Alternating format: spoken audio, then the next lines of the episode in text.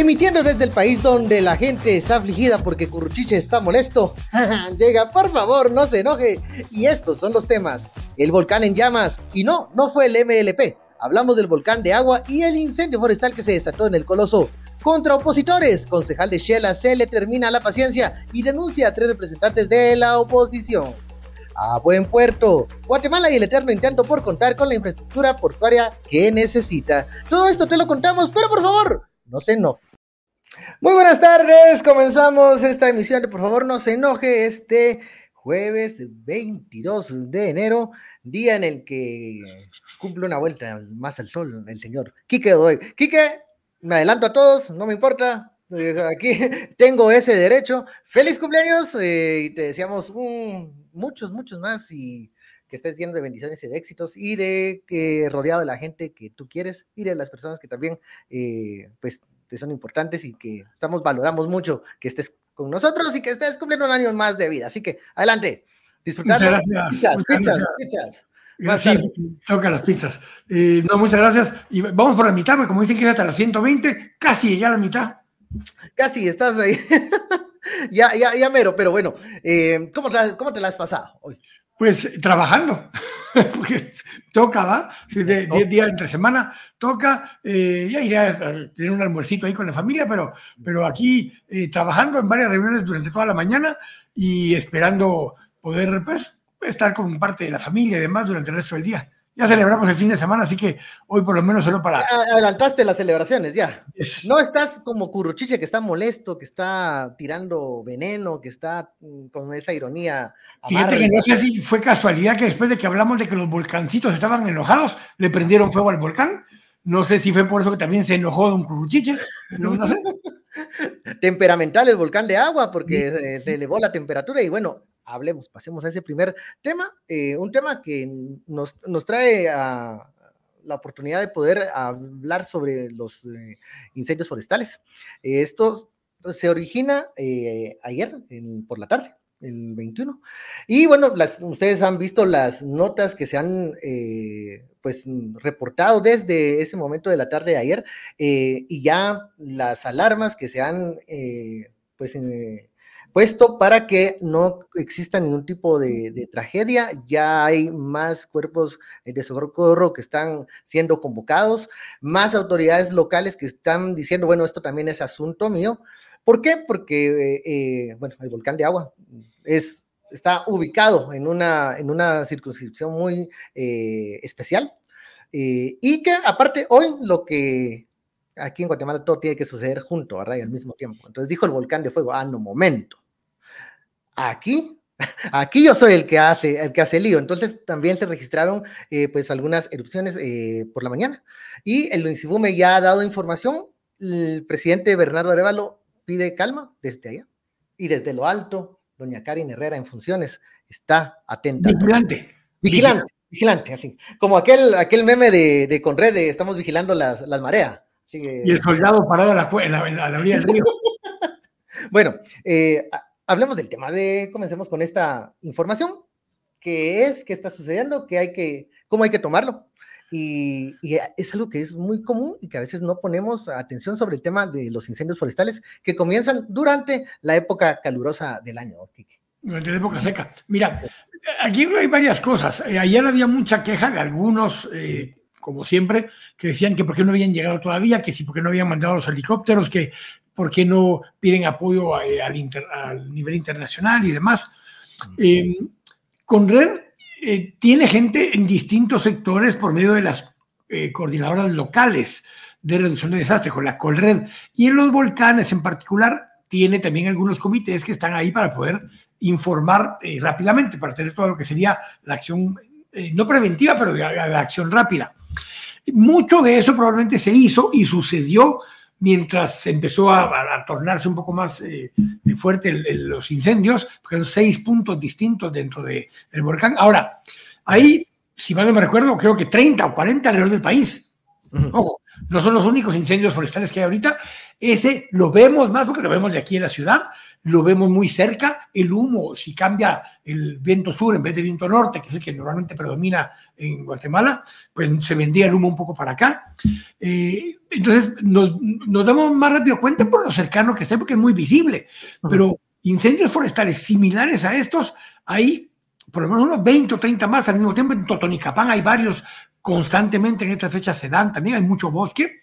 Y parte de lo que tienen en muchos de los lugares son guardianes que lo que están es verificando, uno, que no hay incendio, pero cuando lo hay, tratar de hacer medidas paliativas rápidas para reducir el riesgo de que se vaya esparciendo.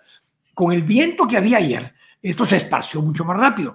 Hoy en la mañana ya mandaron, eh, Diego Ibargo es uno de los digamos, bomberos profesionales que más se dedica a eso, coordinaron rápidamente esa opción, mandaron varias veces el vuelo de helicópteros privados y contratados para poder sofocar de alguna forma las llamas, pero tampoco es así de sencillo. Luis Azardo, que es experto en temas de cibertecnología y demás, eh, y de ciberseguridad, es bombero. Sí. Y ha trabajado en estos temas. Y él un par de hilos ayer interesantes que hablaba del tema eh, sin mucho aspaviento y sin hacer mucho escándalo, sugería cosas que estaban ya en trámite y que sí hay fuerzas especiales que se dedican a esto. Ojo, en 2017, Jimmy Morales derogó el acuerdo que creaba una institución específica para el tema. No quiere decir que ya no hay bomberos que se dedican a esto, pero la, la institucionalidad que se había formado para combatir incendios forestales fue desarmada y supuestamente con red y otras instancias debieron haber sido fortalecidas. Se compraron unos equipos, unos helicópteros, pero no se tiene la capacidad completa para atacar ese tipo de temas. Y una vez suceden, y mucho menos la capacidad para poder prevenirlos con capacitaciones y educación. En ese tema que estás hablando de prevención, hay que anotar algo que las autoridades han dicho, creo que no con la suficiente mm, contundencia, de que la mayoría de estos incendios forestales son provocados. ¿Qué quiere decir esto? No, algunos mm, se puede determinar o puede, se puede creer que hay alguna intención, pero cuando digo provocados es que hay falta de prevención de manejo de qué hacer con restos de, por ejemplo, una fogata o cuando queman basura en algún lugar, no, te, no eh, finalizan este fuego de manera correcta, no juegan las cenizas, todo lo que a veces se... algunos creen que ya se sabe, en otras cosas se, se han dejado de lado. Hay falta de información, falta de formación y falta de hablar esto como algo que sucede muchas veces y que dejamos pasar como algo normal. Alguien nos dice, hay, un comentario, además de los ciento y pico comentarios de feliz cumpleaños de Quique, porque hoy creo que todos esos, son, todos esos comentarios son los que más abundan, pero vamos a sacar uno que, que no es del, del, del, cumpleaños de Quique. Eh, gracias por, esas, por, ese, por esos deseos. Eh, ahorita vas a leer todos, vas a espérate. Ale dice, ¿es tan grande este caso o lo han exagerado? Es más visible. Ah, es más visible. Y, está en una, eso, es más visible en una... lugar. si estuviera del lado sur-occidente de los volcanes, lo hubiéramos visto. Como palos de Totonicapán o algunos que suceden en Petén todo el tiempo, o en Altaverapaz, donde este tipo de bosque, en la época donde dejó de llover, acuérdate que técnicamente dejó de llover en algunos de esos lugares desde agosto, en algunos, llovió hasta noviembre, pero conforme se va secando el, el, área, los bosques se van secando, desde una rosa mal hecha de alguien que está trabajando un cultivo cercano eh, que puede ser maíz o cualquier otro tipo de producto, porque rosas para matar la planta vieja, que vuelve a reactivar el suelo, desde que hacen esas rosas, desde alguien que tuvo alguna actividad en el área, desde alguna aldea o comunidad que quema basura, como vos decías, o con actividades de ese tipo, sin mala intención, pueden haberse causado incendios de este tipo. La otra es que si haya habido alguna mala intención, porque si hoy Claudino Galvez, la, la directora de Conred, es que no había bomberos forenses. Bueno, sí los hay, pero digamos, ella planteó que no había bomberos forenses para lograr establecer con exactitud exactamente qué sucedió. Entonces, el, dilema está, uno, si hubo mano criminal, porque que haya habido mano humana, no quiere decir que haya sido mano criminal. Simplemente pudo haber sido algún descuido, alguna desidia, algún mal manejo de una actividad que normalmente hacen en el sector, pero que no supieron administrar bien para que no se esparciera el fuego. No, y que, se, y que ocurre, como bien dices, en un espacio en donde lo hace ver más cercano y por ende el peligro pues es más latente. La, gente cree o piensa teme que esto puede salirse de control porque lo ven de cerca. Quienes han visto estos fenómenos en otros, en otros departamentos todos los años lo que ven es una frustración porque se han topado con una falta de coordinación de las instituciones para poder acatar, eh, poder eh, eh, atender este problema. ¿Por qué? Porque el problema creo que cuando ya está el incendio forestal, Quique lo, lo decía Luis en sus exposiciones, es muy poco lo que se puede hacer, sino es más que todo contener que no se pase a, a unas localidades donde hayan casas, pero el incendio cobra vida por sí mismo, porque es, es como una, un dominó. Y, más con el viento, como ha estado en estos días, que tienen mucho viento y eso hace que se esparza más rápidamente. Y otra cosa es también eh, que nos habla de las, eh, de qué tan mm, necesario es discutir sobre las prácticas agrícolas que hacemos comunidades grandes o, o, o, empresas agrícolas que han, que algunos afirman que pues también son en algunas ocasiones eh, pues foco de estos incendios forestales. Claro, esto no lo vemos ni lo sentimos propio porque está lejos, está en la costa sur, está allá cuando es la onda de la zafra, no, no, no se siente. Con, la caña, con la caña tenés dos cosas. La razón por la que se quema la caña para cortarla es porque quemas la basura, el excedente que tiene alrededor y es más fácil para el cortador de caña cortarla. Esa es la razón por la que se hace. Conforme se van mecanizando el corte de caña, porque deja de haber suficiente mano de obra que lo puede hacer a mano, se hace con máquinas. Una vez se hace con máquinas ya no se quema. Se, se, corta verde, aunque eso implica llevar agua de más, implica llevar basura extra, que es la que lleva la caña cuando va. Entonces tu costo de transportar sube, se vuelve menos eficiente la operación. Pero normalmente esas son áreas bastante más controladas. Sí generan muchísimo humo. A lo que voy es que no están cerca de bosques que vayan a propagar incendios forestales. Cuando son rosas en sembradíos pequeños o de maíz o cualquier cosa así, o que quemaron basura en una aldea, o que alguna excursión que hubo dejó mal apagada una fogata o cosas por el estilo, esas sí pueden provocar incendios en lugares que, que sí son fácilmente que se pueda eh, regar el incendio. ALLB la que hacía la pregunta de lo, porque y que el año pasado han habido incendios grandes y nunca se hizo tanta bulla, y es porque no son visibles o no están cerca de, de los ojos de quienes estamos en la ciudad. Huicho dice, será el cambio climático, incendios hechos por gente y que han salido de control, cortina de humo o mera coincidencia. Pues pueden ser todas, todas las anteriores. Todas las anteriores son correctas si usted, si usted quiere verlo así, pero Pero eso, y, eso, sí, lo decía, Cerro Aluche ha sufrido varios incendios, los cuales han sido provocados. El problema es que no existe un plan de contingencia para esos desastres. Miren, normalmente sí hay, y hay entidades preparadas para ello. Más allá del Conred, que tiene una, unidad de esto, los cuerpos de bomberos tienen personal para esto. Diego Ibargüen, que les decía, se ha dedicado mucho a este tipo de temas y trabaja mucho en el tema. De hecho, él es de esta empresa FC, si no estoy mal, que estaba ayudando ahora con el tema de los helicópteros y esto.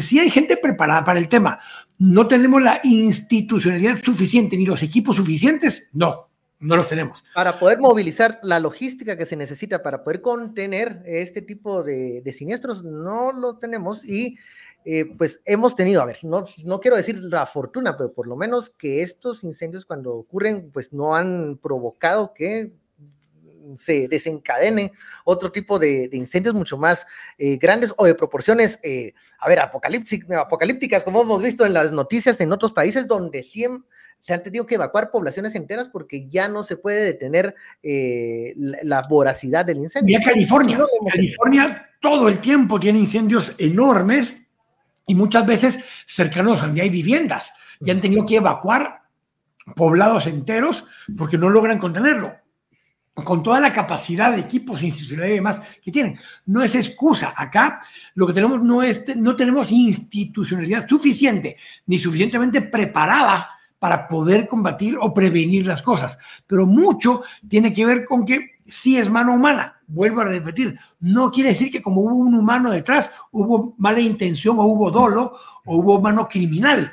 Pero sí, normalmente en la mayoría de los casos de este tipo hubo alguna persona vinculada al hecho con mala fe o sin mala fe, eso es otra cosa, pero porque, porque no está eh, preparado adecuadamente para hacerlo. Incluso cuando queman la caña, que decíamos hace un momento, hacen cortes de tal tipo para que no se vaya toda la caña, porque no toda la caña la queman al mismo tiempo, va por lotes. Entonces saben cómo contenerlo, que no se pase el siguiente lote, porque si se pasa el siguiente lote y el ingenio no tiene capacidad para moler la caña, se, se echa a perder se echa a perder la caña que ya quemaste. Entonces, todo eso lo hacen con incendios controlados. Aquí no fueron incendios controlados y fueron incendios que salieron de control. Y cuando se trata de apagar, como lo están haciendo ahora, eh, si se aminora el, viento o de repente la humedad que hubo en la madrugada, tal vez hizo que se esparciera, esparciera más despacio. Entonces, digamos, ¿y por qué no entraron ayer en la tarde? ¿O por qué no entraron anoche con los helicópteros? Porque la misma poca visibilidad hubiera generado probablemente un accidente aéreo. Y eso provocaría otro, otro tipo de problemas que no queremos, que no queremos, pues, eh, tragedias en esta situación. Brian Sosa dice, feliz cumpleaños, Kike. ¿Creen que hubo falla de comunicación? Dice, Haroldo dijo que se cancelaba el control del incendio, pero después volvieron a activarla. ¿Qué pasó? Un poco lo que está diciendo, ¿no? Yo no estoy, yo no estoy seguro si hubo una falta de comunicación, pero sí hay que entender que son dos cosas distintas. Una es lo que está haciendo con red, aunque Corred coordina todo, y otro es lo que el sector privado está haciendo bajo la coordinación de Corred. Yo escuché cuando en la conferencia de prensa ellos dijeron en qué horario iban a hacerlo. Y obviamente también los términos en los que se o que se están utilizando puede, puede causar cierta confusión. ¿Qué significa la contingencia de un incendio? ¿Qué significa el control de un incendio? ¿Qué significa eh, el, pues que han mm, bueno, que sí ya se apagó el fuego? Esas son etapas que pues no han llegado. Y eh, lo que sí ha pasado es que hemos visto cómo autoridades eh, locales pues comienzan a coordinarse porque necesitan tener eh, pues en alerta a, sus, a, sus municipios, a sus poblaciones. Ahora, vimos en cuestión de Comunicación creo que sí han comunicado, no sé si de manera tan efectiva, pero sí han comunicado. Sí hemos visto que se han eh, emitido eh, no solo comunicados, sino también imágenes de, eh, del incendio y de lo que está haciendo el gobierno. Ahora, da la sensación de que están en control de la crisis. Déjame leerte dos o tres publicaciones de Conred de los últimos, de la última media hora para que entendamos esto. Dice Conred, Chimaltenango Ojo, otro lugar. En seguimiento al incendio forestal registrado en el astillero municipal de Tecpan, Chimaltenango, se reporta a la Brigada de Respuesta de Incendios Forestales. Ahí están, está la fotografía de varios de la Brigada de Incendios Forestales, la BRIF, que forma parte de Conred. Otro tuit dice, para realizar acciones de supresión del incendio forestal del volcán de agua y con el apoyo de Fedecasa, como parte del sistema Conred, despegan dos avionetas cargadas con 350 galones de agua y retardante brindado por FCA, que es, eh, Fernando, es Diego Ibarwen, que te decía hace un momento. Otro, Totonicapán. Instituciones que integran el sistema de Conred continúan realizando acciones de control y liquidación de incendio forestal registrado en el cantón Juchanepep, Juchanep, en Totonicapán delegado departamental de Conred, Manuel Zapeta, informa. O sea, te quiero hacer ver que hay varios incendios forestales simultáneamente que no vemos, que no están a la vista como está el volcán, pero que se están llevando a cabo acciones en cada uno de esos lugares. Entonces, hay institucionalidad dispersa en varios departamentos, pero la capacidad de atender y resolver esos temas no la tiene una, eh, eh, una institución como Conred Conred es una coordinadora que manda a llamar al ejército, manda a llamar a los ministerios, manda a llamar al sector privado y manda a llegar a la sociedad civil y a todos los coordina para que actúen de forma organizada en los puntos. Pero lo que no hay suficiente es equipos ni eh, suficiente gente entrenada para esto. No es que no la haya, no hay suficiente cuando tenés tantos incendios simultáneos al mismo tiempo dándose, por ejemplo, si alguien pregunta, bueno, ya se eh, apagaron todos los incendios forestales, y eh, alguien dice, bueno, pues como el tema principal es el volcán de agua y ese tal vez hipotéticamente ya terminó, eh, está desinformando porque otros están aún continuando. Entonces, creo que estamos también de lo que, estamos hablando mucho de lo que estamos viendo en este momento. Entonces, cuando se está eh, enfocando el tema de los incendios forestales, en este momento se está hablando del volcán de agua, pero hay otros puntos en donde están ocurriendo, en donde hay esfuerzos de grupos que muchos años ya han tenido experiencias de este tipo y ya pues saben que esta es una temporada en la que tienen que trabajar con las limitantes que tienen, con las carencias, pero han podido salir adelante con ese tipo de, emergencias y saben atenderlas. Obviamente no son suficientes los esfuerzos y necesitan muchas más personas para que puedan meter el hombro en este tipo de, asuntos. Pero bueno, ¿cómo comenzó este incendio? Son, al final de cuentas sabemos que pueden tener algún tipo de, mano detrás, provocados por alguna, alguna eh, mala intención o no, o tal vez por un descuido. Esos son misterios, pero ¿sabe usted dónde si no van a haber misterios? Cuando usted va a Transdoc y usted quiere saber cómo está el proceso de su entrevista, si usted va a otro lado, le dicen, le vamos a, le vamos a contar y le vamos a llamar, pero nunca lo hacen. Por eso, donde no hay misterios, donde no hay nada opaco ni nada bajo la mesa, es en los procesos de Transdoc, porque usted lo está viendo en el instante, lo está viendo cómo evoluciona la entrevista, qué ocurrió después, la respuesta que sea ya sea positiva o negativa, pero usted va a estar al tanto de todo. Es como cuando pide comida, ya sabe que la van a traer, la cocinan, ya viene el fulano, ya se pasó dos cuadras, pero viene de regreso, de todo usted se entera, porque aquí Transdoc te cuenta todo el proceso. Tienes acceso todo el tiempo a la información y no tenés que estar simplemente pendiente, ¿será que me van a llamar o no me van a llamar? ¿Será que hoy eh, de repente me, saco la lotería y alguien me ofrece trabajo? No, ahí tiene todo bajo control y puede rápidamente verificar cuál es el estatus del proceso que usted inició. Ajá. Y ya lo sabe. No pierda de vista que son 11 mil plazas vacantes a la semana. Esto quiere decir que son 2 mil plazas nuevas cada día. Así que vamos a dejar los misterios por otro lado para, para otros temas, pero el misterio de si lo van a llamar o no, Transdoc se lo va a resolver y va a ser transparente todo el tiempo. Así que ya no se esté angustiando por eso. no voy a leer los misterios, pero leer algunos de los nombres, doña Vicky Marrufo. Uy, usted, a ver, bueno, comience. el, David Ordóñez. Todos los mensajes. Dice, Moreira Vero, Carolina Reyes, eh, Iron Marquete, Sandra Ivonne Ramírez, Miriam Granados, Juan Pablo, y son los que nos pasaron por aquí los muchachos, porque hay un montón más. Y veo muchos que dicen que, celebremos con pizza, gracias. sí, unos dicen, dicen que ojalá no, no, regale camisa de los cremas, y otros que quieren una rifa de camisa de los cremas, ¿verdad? Yo que quiero mi camisa de los cremas, o sea, vamos, ahí estamos, estamos eh, demandando, exigiendo nuestro, nuestro derecho a portar la camisa de los cremas. Para el clásico, para que vayas al clásico con la camisa de los cremas mi papá va a estar muy orgulloso de estar en donde esté porque nunca me la puse, pero ahora me lo voy a poner, así que compromiso, compromiso. Bueno, después de saber lo del misterio, vamos por otros, otros misterios más. A ver. Ah, segundo tema. El otro lugar donde también agarró fuego, no el de Shela, sino que está agarrando fuego nosotros. Las gallas agarraron fuego, pero ese no es tema de hoy. Ahí lo vamos a tema, ese, lo, es que ese tema es, es delicado, es, está al rojo vivo porque ahí, ahí las dos son jefas, dice. Es que, es que, mira, mira, mira, pues, mira, pues. Viene doña Nadia y dice que van a expulsar a los otros dos diputados, que son Rudy y la eh, diputada. No, separarlos, dice ella. Porque, dice separarlos. Porque, no están afiliados. O sea, no son afiliados. Entonces, como no son afiliados, ¿cómo vas a Entonces, ¿Para qué los invitó? O sea, si no. pero, ahora resulta que doña Nadia tampoco está afiliada, porque todavía está afiliada a la UNE con su mamá. Entonces, ¿se quedan sin diputados o qué van a hacer? Separados los tres. Sí, los tres separados porque ninguno es afiliado. Nosotros se debería llamar ningunos porque nadie está ahí. O sea. Va, ese no es el tema. Vayamos a Shela. vámonos, vámonos, vamos al, vamos al tema, vamos al tema. Vayámonos a Shela.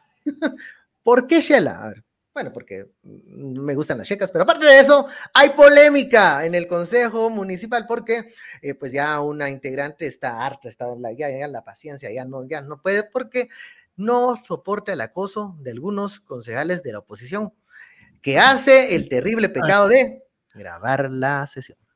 Hay una organización que se llama Pasemos Shela en Limpio. Eh, y son, eh, se llama Sacándole brío a Shela, se llama, ¿verdad? Sacándole brío a Shela SBX, SBX.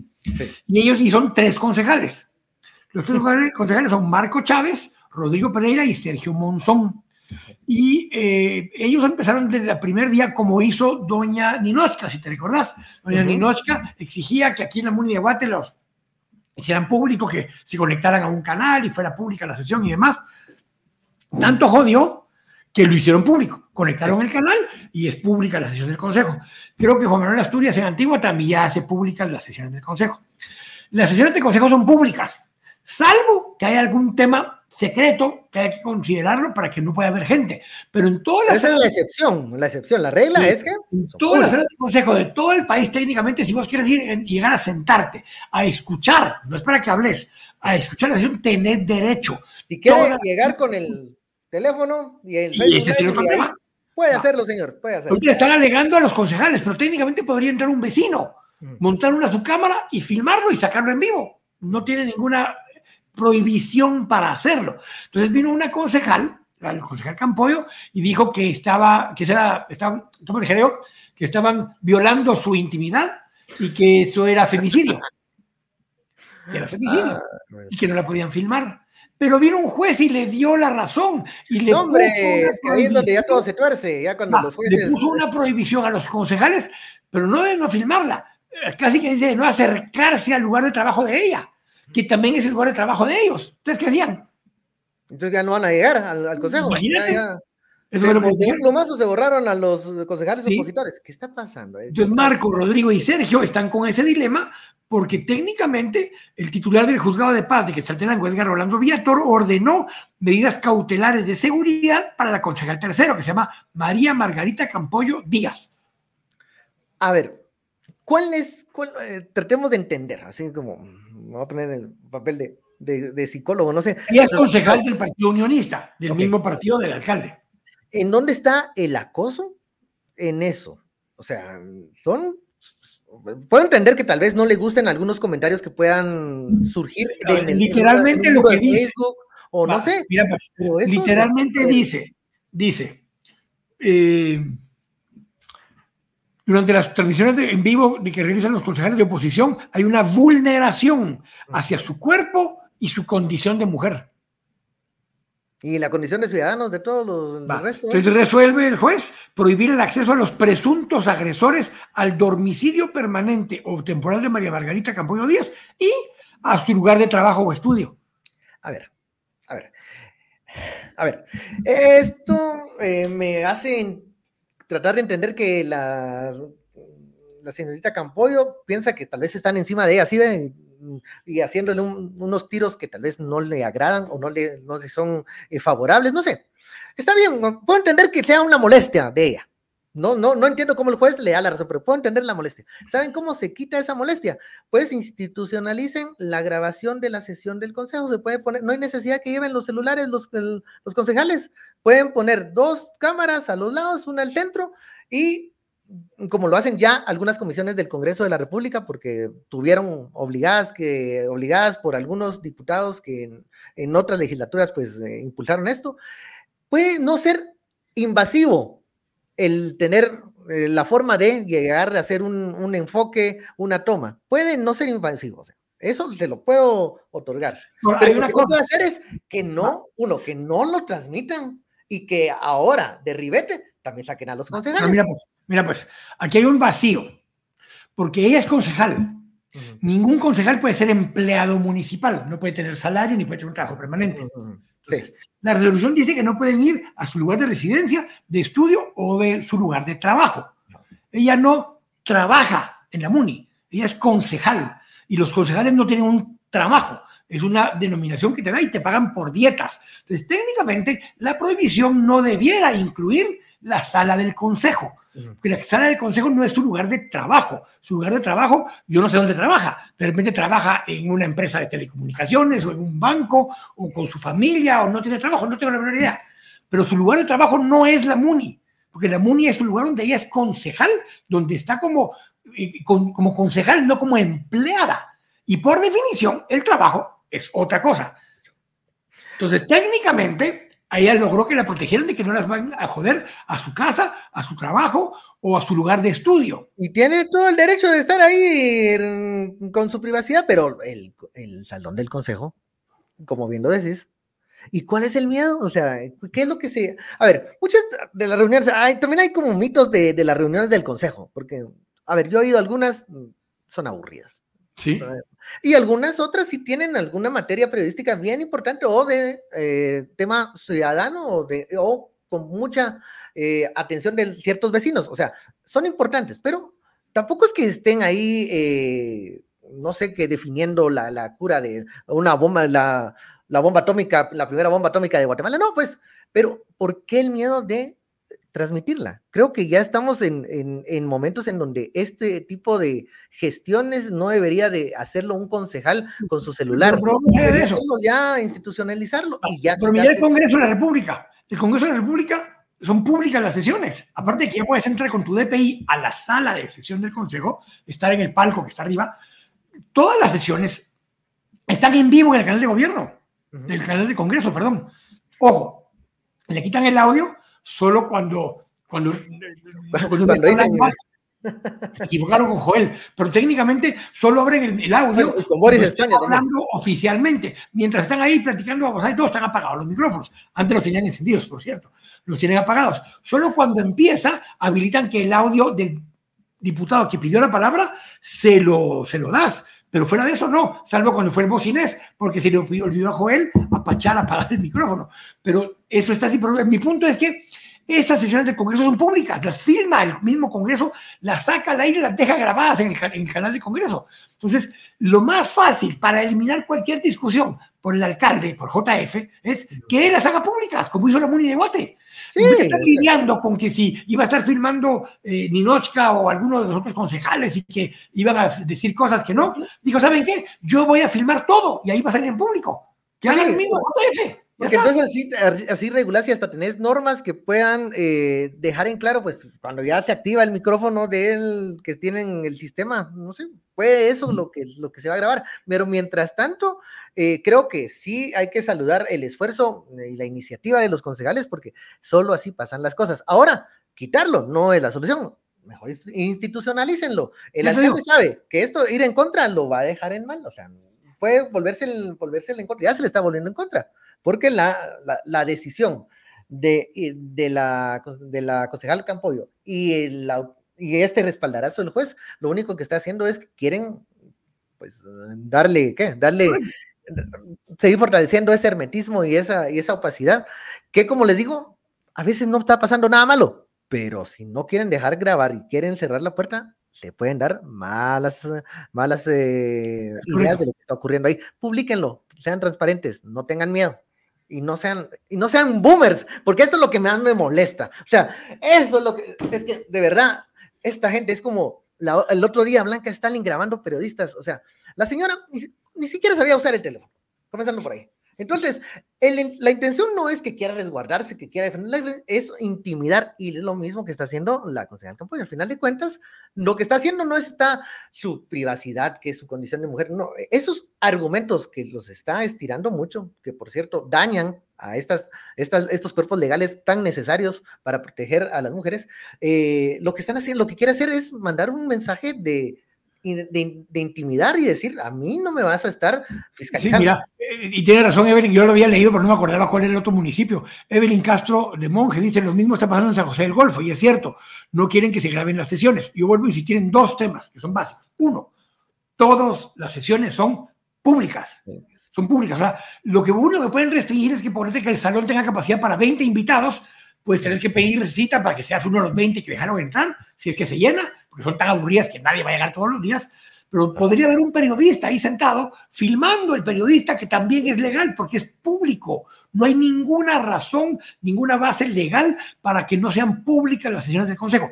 El, mismo Código Municipal establece que las sesiones del Consejo son públicas y puede haber gente ahí. Aparte es un cabildo abierto. Que vos puedes Eso ya es otro tema que ya...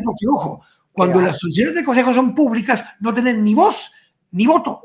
Cuando hay cabildo abierto, tenés derecho a voz, porque podés pedir la palabra en el cabildo abierto para recoger el alcalde. Pero todas, todas, todas las sesiones del Consejo, excepto las que por razones de seguridad o de la condición de la confidencialidad de la información que se va a manejar. Vamos a poner un ejemplo, que alguien está pidiendo una exoneración del IUCI. Como técnicamente ese tema en particular está protegido por la Constitución porque es un impuesto y no puede saber quién fue o qué tal cosa, pues esa parte de la sesión podrá no ser pública en todo caso o si vas a tocar un tema de trascendencia, de seguridad, de que amenazaron a un alcalde o al concejal y no lo quieres hacer público, puedes pedir expresamente una sesión secreta, así se llama. Sí. Pero las demás son... Confidencial, digámoslo así. Ajá. Claro. Pero están mal, están mal, doña Campoy, hombre, no, no sea boomer. Y vamos a ver, dejemos a los boomer atrás porque ah, bueno, esto también tiene que ver un poco con estar al día con la tecnología, con, lo, con la competitividad, con la innovación, con tener puertos efectivos, ágiles, seguros, sobre todo eh, con niveles de transparencia para evitar algún tipo de, de acto que riña con la ley. A ver, Quique sabe mucho de esto. Le apasiona, pero a veces yo creo que a veces se enoja también. me, me emputa. Sí, así, no te enoja, te emputa. ¿Por qué? Porque el puerto, o sea, sale puerto, tiene muchas connotaciones en Guatemala. No solo es irse al puerto San José, donde bien poquita gente llega y uno así está en, un pedazo de arena, sino también porque el puerto significa un tortuoso proceso en donde pareciera que las cosas no caminan y que los intentos por cambiar, mejorar, institucionalizar, reformar, modernizar los puertos se queda siempre en, trabas, en algún problema eh, de construcción de algo, de que algo no se negoció bien, de corrupción, hay de todo, de sindicatos. aquí hay varios temas distintos y que van en paralelo. Como los incendios forestales, varios, varios puntos están en, rojo. Tenemos tres puertos, tres puertos, que técnicamente están actuando ilegalmente o al margen de la ley. Empecemos por el que todos tienen en mente ahorita, que es TSQ. TSQ, que fue parte de aquel proceso que si los 30 millones de dólares que dieron de mordida para que eh, le dieran la concesión a este señor de, de TCB, que era terminal de contenedores de Barcelona, eh, ese caso técnicamente debió haberse clausurado, terminado o cancelado la concesión. Y técnicamente se hizo. Pero es un usufructo. Es un usufructo porque usaron esa figura legal, que eso fue la parte ilegal que hicieron. Te la dejo ahí, pero te voy a regresar a ella. puerto Barrios. Puerto Barrios fue un puerto que fue concesionado por don Vinicio Cerezo. Y los 25 años se vencieron. y no se renovaron. Y la misma operadora sigue operando el puerto ilegalmente. ¿Por qué? Porque Ferrovías, cuando todavía era privada, le alquiló la terminal ferroviaria, que es el lugar donde termina el tren, que es el puerto, le alquiló eh, a Ferrovías a Chiquita. Pero que te alquilen el terreno no quiere decir que tienes concesión de un puerto. Son dos cosas distintas. Y sigue operando Chiquita el puerto de Puerto Barrios sin que sea un puerto legalmente constituido. Y tienes un tercer puerto, en Pornac, que es Santo Tomás. Hay un puerto flotante, un muelle flotante por donde sacan la tierra famosa de la mina, que está colgando en el aire, pues en el aire, no en el agua, pero está operando ajeno al puerto eh, Santo Tomás. Entonces, esos tres puertos, esas tres terminales son ilegales, no tienen base legal para estar operando. Y Luis Ángel Sass hoy publicó que hay un laudo, un laudo donde dice eh, en la CIADI, que es la Centro Internacional de Arreglo de Diferencias Relativas a Inversiones, hay un laudo y que del dinero de los guatemaltecos se pagaron 1.100 millones de quetzales como primer pago al CIADI solo para conciliar a las partes. ¿Por qué? Porque técnicamente cuando APMT, Maersk, le compró a este señor de TCB el puerto, el derecho al uso del puerto, en ese momento eh, hubo una intervención, estuvo Alexander Eisenstadt y demás. Ellos sugirieron que se hiciera una cosa intermedia donde el Congreso aprobara por 20 años más el usufructo. Pero técnicamente el usufructo se canceló y, el y APMT no, está, no tiene ninguna base legal para seguir operando el puerto. Eso no estoy hablando de los tres que son semi-privados. Deja EPQ y deja Santo Tomás per se como puerto. El relajo en los puertos es impresionante y en cualquier momento eh, sucede un acto legal que lo cierre. Claro, eh, o sea, le dan la caída a algunos y se arma la de San Quintín. Y yo que pensaba que el lío era solo porque antes tenía la palabra aeropuerto, o sea, que también están llamas. Ahora, hay una intención, una idea, creo, de, de, poder entrarle a ordenar esto, pues, en este, en este, en esta ola de agarremos pues aire. ¿Por dónde se puede comenzar? O sea, eh, la misma pregunta se hace, hacemos en, varias, en varios temas. En comunicaciones, ah, bueno, la ministra Yasmin de la Vega pues tiene mil problemas. ¿Por dónde puede comenzar a hacer algo para que no se vea que no está haciendo nada o que solo está tal vez favoreciendo a alguien? Mira, hay, un problema, hay un problema profundo y es que eh, es institucional. O sea, no tenés entes eh, regulatorios adecuados. La Comisión Portuaria Nacional, que es una dependencia del Ministerio de Finanzas, para efectos prácticos, no tiene fuerza coercitiva, no puede sancionar, no puede clausurar, no puede multar, no puede hacer nada de ese tipo de cosas. Solo es una mesa donde se sientan los operadores de los puertos con el sector privado que opera en los puertos y discuten normas que en principio deberán cumplirse, pero no tiene poder coercitivo la Comisión Portuaria Nacional.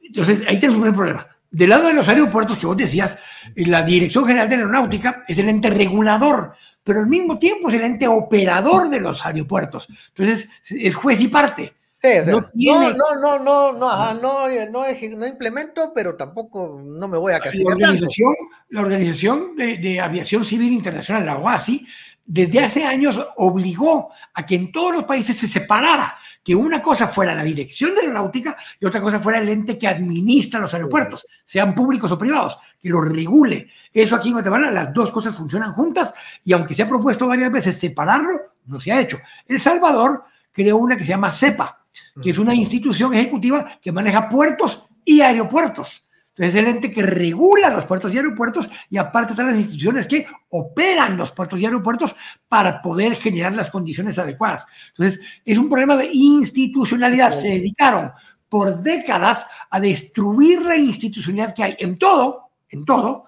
en Covial, en puertos, en aeropuertos, lo que querrás. ¿Por qué? Porque en ese relajo que hay...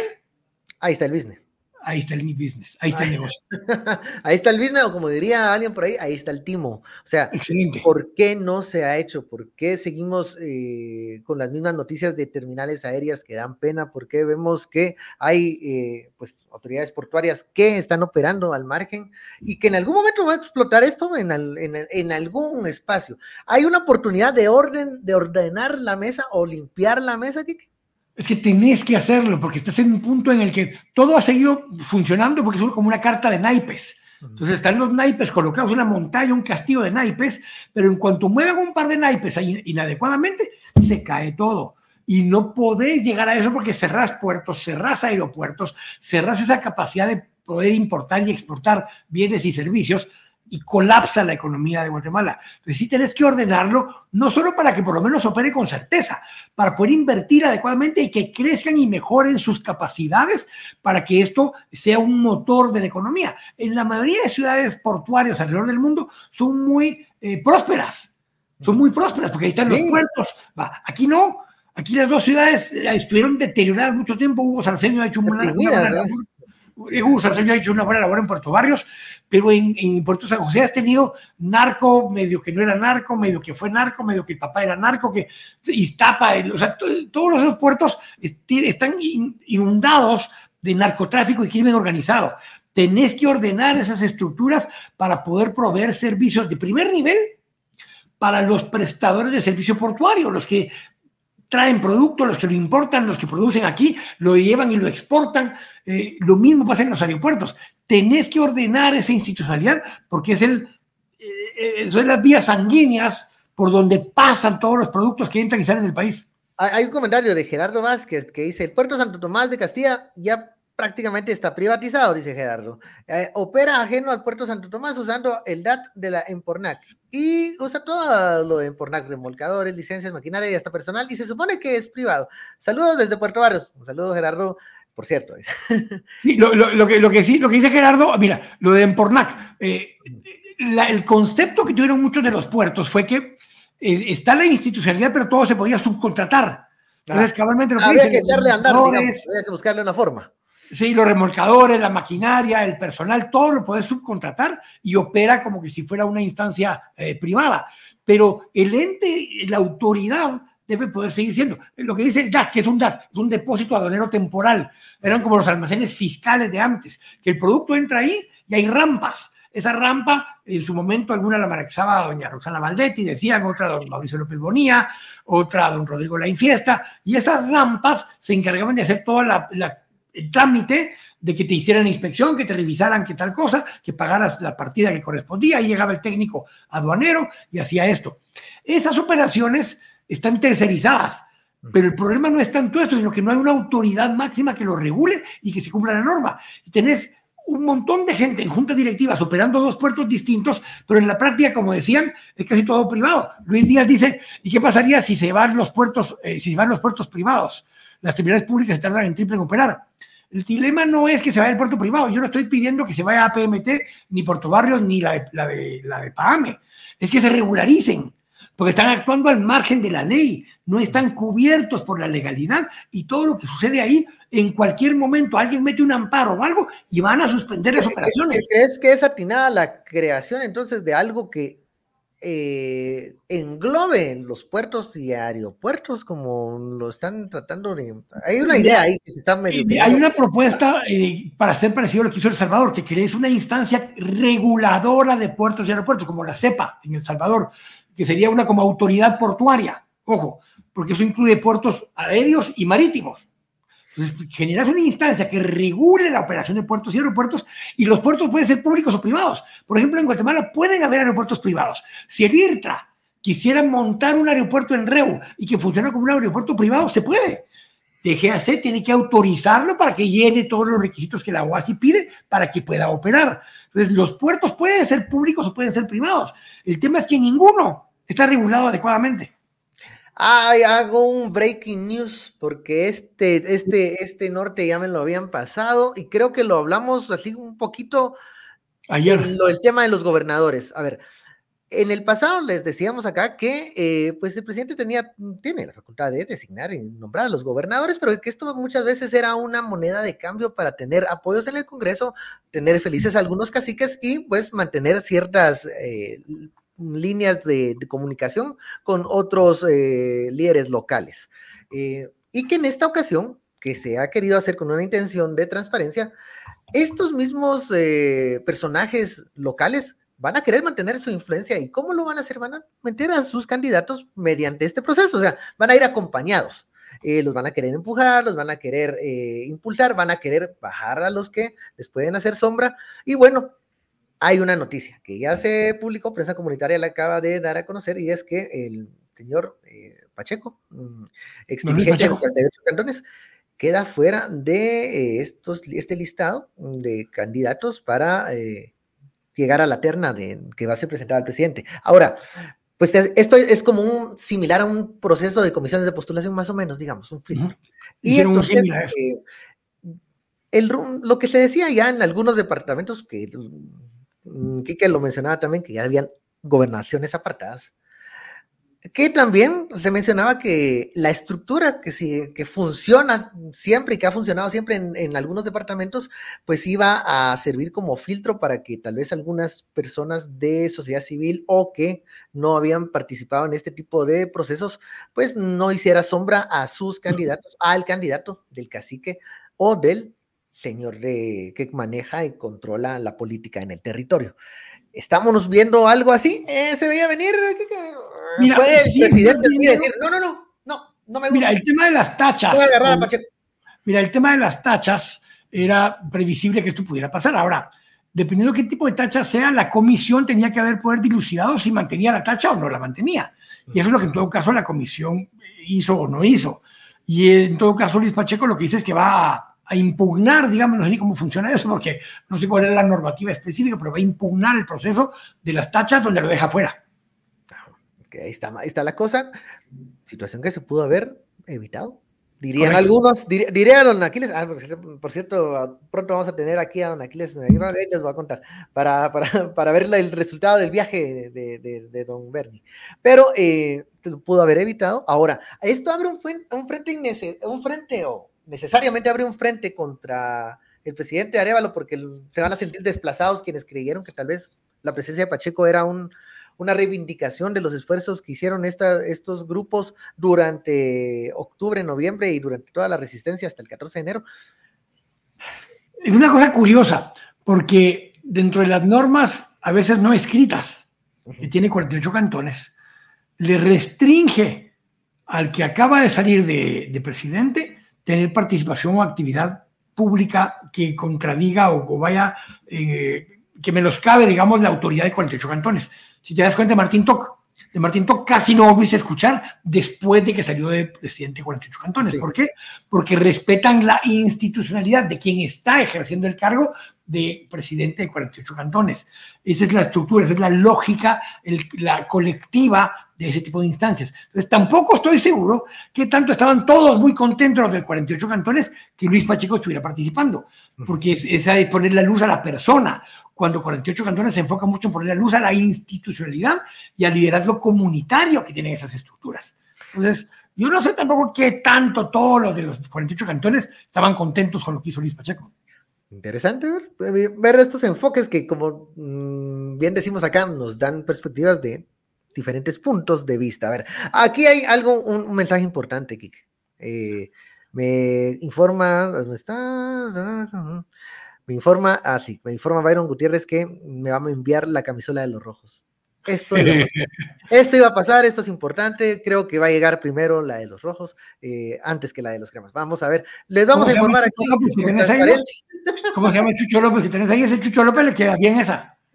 Ok, ok. Aquí le vamos a estar informando como, como, como, las ternas de gobernadores con transparencia. Pero aquí, va, aquí van, que van a haber zancadillas, van a haber zancadillas. En este proceso, claro que sí. Y no todos van a quedar satisfechos. Y bueno, vamos a seguir viendo noticias como estas. Antes de terminar, para que usted no se quede con misterios, sin resolver, con dudas, con aquella intriga, con aquella cosa aquí en el pecho que parece no sabe. ¿Van a llamar o no me van a llamar? ¿Será deshojando la margarita? ¿Será que tiene datos el, el celular? Tal vez me llamaron cuando fui al baño. No, usted no va a tener ningún tipo de misterio, ningún tipo de, eh, a ver, de angustia si va a Transdoc, porque ahí usted va ser testigo presencial de cómo el proceso va avanzando. El momento de la entrevista, el momento que le llamen, el momento en que le digan, fíjese que sí, fíjese que no. Todo eso usted lo va a saber, porque en Transdoc pues, hay una eh, una forma de poder informarse usted mismo. si dicen que no, este le dicen, mire, pero por favor no se enoje. Por favor no se enoje. Hay 11 mil plazas vacantes a la semana. Así que usted sígalo intentando, siga estando informado de ese proceso, siga estando al, liderando y al mando de su propia eh, candidatura, porque usted va a poderse enterar de cómo va este mismo proceso y ya no va a tener que depender de aquello, aquella frasecita trillada de, ahí lo llamamos. No, usted va a estar viendo en Transdoc cómo va evolucionando el proceso de selección.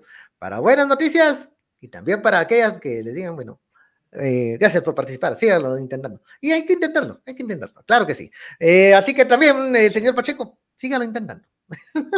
Nos vemos feliz. Ya, y aquí que se quiere ir porque no. Si no cachó chance ahí, que vaya atrás. Ya, aquí que se quiere ir a celebrar, ¿verdad? Bueno, las, por favor, una BLT para mí, ya sabes. Entonces, y para todos los que quieran enviar, por favor, gracias. Eh, hay que subir algunas libras, adelgacé durante el fin de año. Así que, por favor, bienvenidos y bueno, a celebrar, a celebrar un, un programa más y a celebrar el cumpleaños del señor Quique Godoy. Y lo voy a celebrar con una camisola de los rojos. Eh, muy bien. nos vemos. Feliz tarde. Nos vemos mañana. Buen provecho, jóvenes. tranquilos. Gracias por los saludos. Órale, pues, nos vemos. Gracias por los saludos.